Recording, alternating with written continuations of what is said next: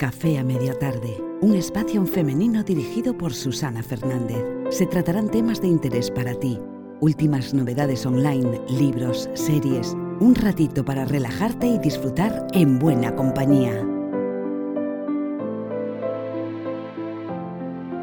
Hola, hola a todos y bienvenidos una vez más a un nuevo capítulo de Café a media tarde. Antes de nada tengo que recordaros que en este mismo canal podéis ver los encuentros entre nosotras, con Eliana Vázquez y conmigo, y que repetiremos una vez al mes, tratando temas que os van a gustar, que os van a interesar, y ya tenemos más o menos preparado nuestro próximo encuentro. No te lo puedes perder porque hablaremos de temas muy chulos, muy guays que te van a gustar, que te van a interesar. Y si no has visto el capítulo anterior, lo tienes aquí en mi canal, búscalo, encuentro entre nosotras. Una vez dicho esto, ya sabes que estos últimos días que hacía yo el programa, estaba hablándote un poco del resumen del libro de Eric Fromm, La patología de la normalidad. Es un libro que se lee bastante rápido, no es un libro largo, y os he intentado dar algunas pinceladas, más que nada para que, bueno, os hagáis una idea de estos temas sociales que toca este filósofo humanista, que con este libro presta toda su atención a un asunto capital en el pensamiento de Eric Fromm, que es la aplicación del método psicoanalítico a una crítica de la patología del hombre normal que está socialmente adaptado. Entonces somete a un análisis radical eh, los difundidos afanes pasionales que dominan la conducta de la sociedad. Eh, Fromm lo que intenta es relacionarlos con las exigencias económicas con el fin de llegar a entender el carácter que puede desarrollarse en una sociedad como consecuencia de un proceso de adaptación o situación económica.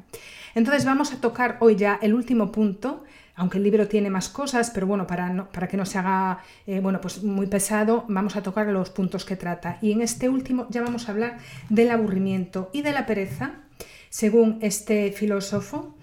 Em, bueno, pues en el hombre trabajador, en el hombre de la época industrial.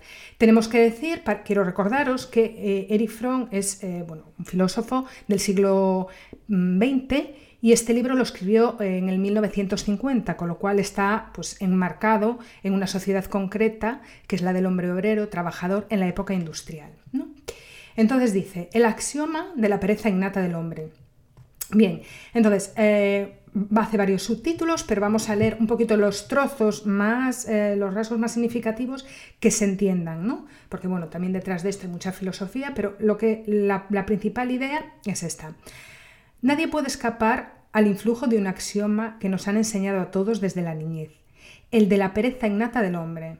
Es decir, ahora va a hablar de que, bueno, nos han metido la idea de que el hombre es perezoso por naturaleza. Y sigue, este axioma no está solo es parte del supuesto más general de que el hombre es malo por naturaleza, y de ahí que necesite pues, de la Iglesia o del poder político para tratar de estirpar el mal, aunque no pueda esperar conseguirlo por encima de cierta medida. Si, como dice el argumento, el hombre es perezoso, codicioso y destructivo por naturaleza, entonces, ¿qué es lo que necesita? Pues jefes espirituales, seculares, que ofrecen sus inclinaciones. Históricamente es más acertado invertir el orden. Si hay jefes y si hay instituciones que quieren dominar al hombre, su arma ideológica más eficaz será convencerlo de que no puede confiar en sí mismo, en su propia voluntad y entendimiento, pues los guía el demonio que lleva dentro. Entonces, siguiendo este razonamiento, y según dice Nietzsche, eh, Nietzsche ha comprendido mejor que nadie que si se logra llenar al hombre de un sentimiento de pecado y culpa, llegará a volverse incapaz de ser libre. Es decir, partimos, o Eric Fromm parte del axioma de que, bueno, eh, es interesante o ha sido interesante para alguien dotar a la naturaleza del hombre como perezosa e incapaz. ¿no? De esta manera, el hombre necesita ayuda exterior para confiar en sí mismo y para salir adelante, porque por sí mismo no podría. O sea, de alguna forma, pues lo que está diciendo es que le arrebatan su autonomía como hombre, ¿no? Como ser humano. Y continúa, si el hombre es perezoso por naturaleza, la cuestión es, ¿qué incentivos serán necesarios para vencer esta inercia innata? Si el hombre es activo por naturaleza, la cuestión sería, cuáles son las circunstancias que paralizan la vitalidad natural del hombre y lo hacen perezoso e indolente. Es decir, que si damos por hecho que el hombre es perezoso, ¿qué haría falta para que dejaran de serlo? Pero sin embargo, si damos por hecho que el hombre es activo, ¿qué es lo que lo hace perezoso? ¿no? Bueno, esto está claro. No hará falta señalar que la sociedad industrial ha adoptado este mismo principio en el trabajo. Por ser algo tan evidente, nadie dudaba hace unos 100 años que el trabajo, especialmente el de obrero industrial, era ingrato y desagradable, por su duración, hasta 14 incluso 16 horas, por su incomodidad física y por la necesidad de emplear gran cantidad de energía física en medios degradantes. Era decididamente repulsivo. Continúa. Hoy, después de haber disminuido mucho los aspectos negativos más patentes del trabajo, hay otro aspecto desagradable que se ha hecho llamativo, y es el aburrimiento. Es decir, a partir de, mm, este axioma de la pereza del hombre y que de esa pereza del hombre, bueno, pues se aprovechan instituciones, etcétera, eh, ¿cuál es el siguiente paso eh, de una pereza y de un trabajo inactivo que no sea fruto de pues, tu imaginación o de tu creatividad. El aburrimiento. Bien, entonces, eh, sea por incomodidad o por la incomodidad física, eh, perdón, psíquica del aburrimiento, ambas partes, patronos y trabajadores, concuerdan en que para mover al trabajador a trabajar, éste debe sentir la amenaza del hambre y que para hacerle trabajar más y mejor hay que recompensarlo con un salario más elevado y una jornada más corta.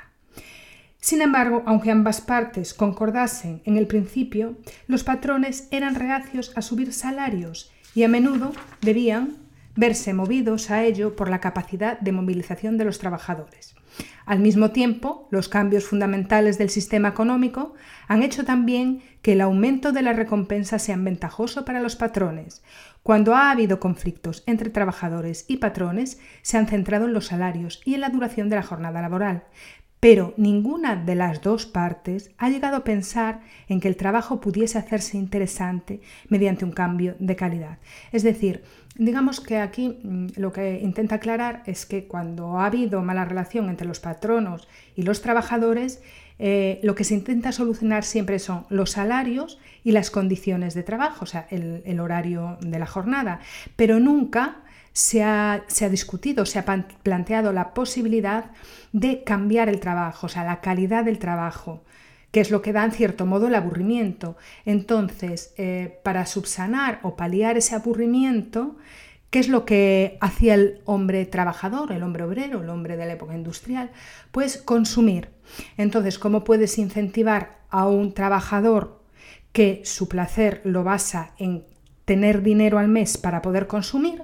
Darle más dinero al mes para poder consumir más. Y sin embargo, nunca nadie se planteó si hacer ese trabajo más satisfactorio personalmente. Es decir, volvemos a robar al hombre su capacidad de confiar en sí mismo y de pensar que por sí mismo puede buscar placer dentro de él y no en las cosas externas. Continúa. Es un fenómeno notable que así ocurriese, al menos por parte de los trabajadores, a pesar de haber reconocido Marx tan, eh, tan, influyente en otros muchos sentidos, que el problema esencial es el carácter del trabajo. Bajo el capitalismo, el trabajo del obrero y, del empleado es, según Marx, un trabajo enajenado. El trabajador vende su mano de obra al que lo emplea y hace lo que le mandan como si formase parte de una máquina.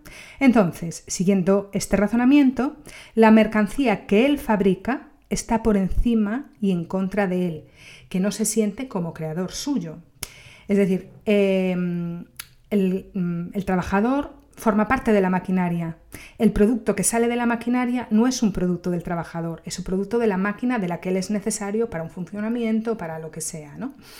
Entonces, mm, la situación sería completamente distinta si el trabajo no estuviese enajenado, es decir, si fuese intrínsecamente compensado, compensatorio, por ser interesante, estimulante y vivificante. Si no, el trabajo en sí, en sentido estricto, por lo menos la participación responsable en la unidad laboral, planta industrial, hospital, etcétera, etcétera, en cuanto a organización social. Bien, una vez dicho esto, un poco más trabajo, eh, un poco más adelante, habla del, eh, axioma y la idea actual, ¿no? bueno, actual en ese momento en 1950. El motivo principal de la fe en el axioma de la pasividad innata del hombre, es decir, vuelve otra vez a hablar de, esa, de ese axioma que da por hecho que el hombre es pasivo de manera natural, quizá resida en el carácter mismo del trabajo en la sociedad industrial. Con el trabajo de un artesano, y aquí va a empezar a comparar un poco, bueno, pues lo que es un trabajo en el que tú puedes, eh, ¿cómo se dice? Tú puedes participar activamente desde dentro a un trabajo en el que tú eres co-creador, pero desde fuera, como con una máquina. ¿no? El trabajo del herrero, el del carpintero, exigían un interés y una concentración constantes. Su trabajo era un continuo proceso de aprendizaje que empezaban en sus años de aprendiz y proseguía durante toda su vida de artesano. Al trabajar se hacía más hábil, es decir, se desarrollaba él mismo, desarrollaba sus sentidos, su conocimiento del material y de las técnicas.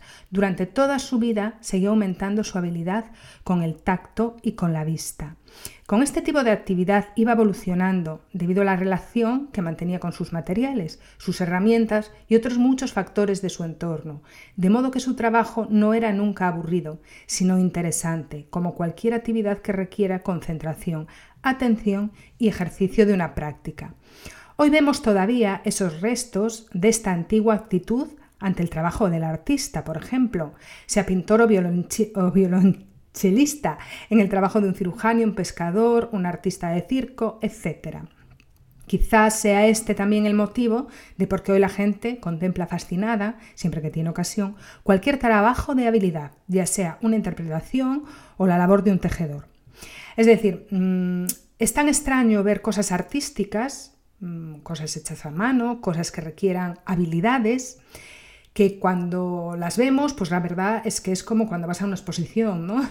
Y bueno, hay que pensar que esto, por ejemplo, en la edad medieval era lo habitual, porque todo lo que podía tener una casa, empezando por los platos, por las tazas, por las jarras, por las colchas, eran trabajos eh, artesanales. El trabajo artesanal requiere muchas horas el resultado es el resultado de una persona, de su capacidad interior, de sus habilidades, que, como dice aquí, eh, bueno, pues eh, trabajaban día a día hasta adquirir una destreza bueno, pues, eh, muy importante. De hecho, algunas veces podemos ver en algún programa de televisión como ya a modo de documental, como si fuera una cosa que se ha perdido totalmente, bueno, pues cómo pues eso, un artesano a lo mejor que ya tiene una cierta edad, cómo mueve las manos, que es una cosa impensable, ¿no? Cómo hace cosas eh, pues, eh, alucinantes, eh, con una habilidad que bueno, pues ha conseguido tras años y años y años y para ellos es hacerla, bueno, pues parece magia, ¿no? Lo, que sale de sus manos. Sabemos en efecto que cuando el trabajo exige un ejercicio y una, una, práctica constante, se desarrollan en él unas habilidades que parecen milagrosas al profano. Pastores con una vista diez veces mejor que la del hombre medio de hoy, carpinteros árabes que solo con la vista y el tacto, sin usar instrumentos de medida, pueden preparar una plancha de mármol que se ajuste exactamente al espacio que queda en una mesa, el violinista que sabe tocar de memoria muchas piezas musicales difíciles, no habría podido desarrollar esta extraordinaria facultad sin una actividad y práctica constante, aunque el talento intervendrá también en la calidad de su ejecución. Estos ejemplos bastarían. Para cumplir este tipo de trabajo especializado no hacen falta recompensas externas ni amenazas de castigo, porque el mismo trabajo encierra la recompensa interna del interés, la práctica de la habilidad, la relación con el mundo eh, mediante un acto de creación y más que nada el desarrollo para llegar a ser uno mismo. Entonces, para comprender eh, el carácter de este tipo de trabajo hay que comprenderlo plenamente en su contexto social. El artesano medieval, como el artesano de todos los países preindustriales de hoy, no atiende a aumentar al máximo la producción ni el beneficio. Quiere seguir en su nivel de vida tradicional. No lo obsesiona la ansia de productos que siente el consumidor moderno. Le sorprendería mucho la sugerencia de que su trabajo es aburrido y que la recompensa monetaria sería tanto un pago por lo desagradable que resulta como el, eh, como el principal incentivo para hacerlo. Es decir, que bueno, pues este tipo de, artesanos, ¿no? o este trabajo más artístico, tiene la recompensa en sí misma. Obviamente, eh, bueno, este libro está escrito en 1950. Yo creo que obviamente cualquier trabajo tiene que verse recompensado. No está diciendo lo contrario, simplemente que le sorprendería que la gente le, pagase o le subiese el sueldo simplemente porque su trabajo es aburrido y la única recompensa sería subir el sueldo para que yo salga de aquí y pueda comprar más cosas que llenen ese vacío eh, de no poder ser creativo pues, eh, la mayor parte del tiempo, porque los trabajos de industriales ocupan mucho tiempo del día. Entonces, ¿cómo compensas ese aburrimiento, ese hastío? ¿no? Pues subiendo el sueldo, teniendo mejores, mejores, em, sí, mejores condiciones de trabajo. Vale.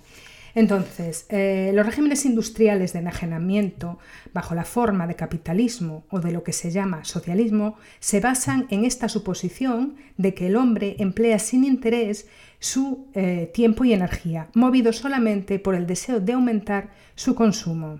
La mayoría de los psicólogos, como la mayoría de los sociólogos, no se eh, inclinan a dudar del sistema. De hecho, sus teorías no solo están infundidas por él, sino que contribuyen a apoyarlo ideológicamente.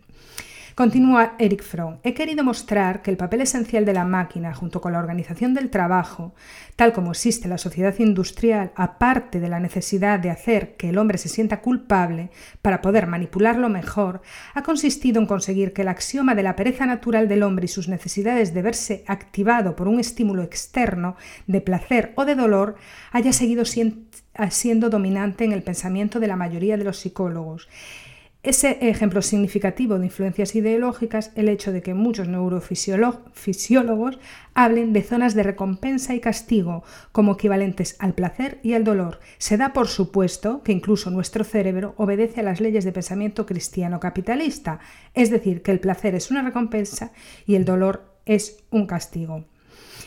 Pero el principio de recompensa ya no funciona bien. Los efectos del aburrimiento pueden verse en numerosas manifestaciones. Dos puntos en la absoluta falta de interés de muchos jóvenes por el trabajo, en la creciente difusión de la toxicomanía, en la violencia, en la desesperación tácita o manifiesta.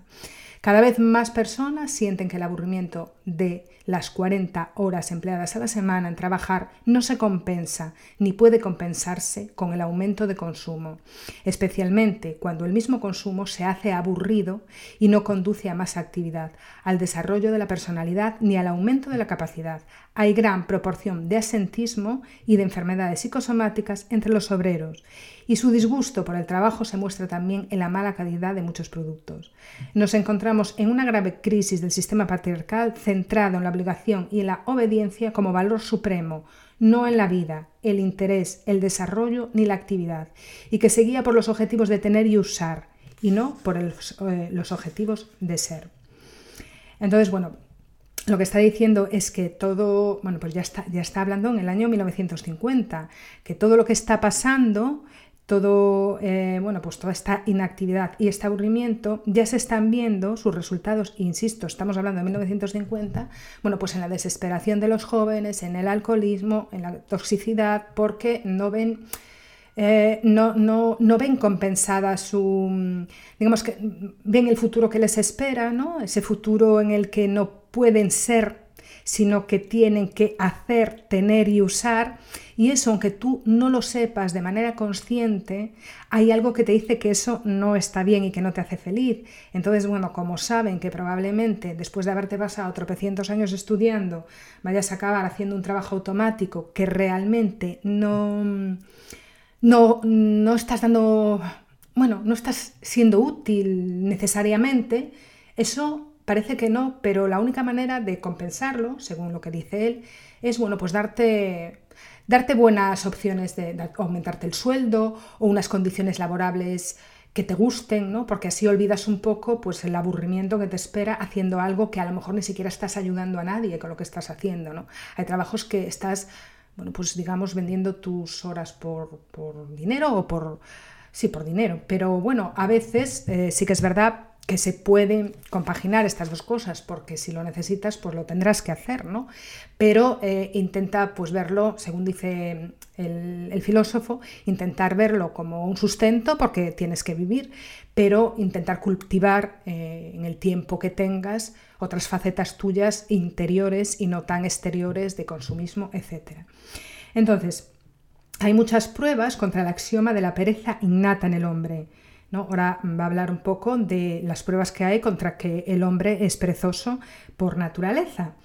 Y dice, hay muchas pruebas contra este eh, axioma de la pereza innata y la mayor parte descubiertas o redescubiertas durante los últimos decenios, cuando, por causa de la emancipación política y social, se empezó a dudar del antiguo dogma que servía para mantenerlo en el candelero.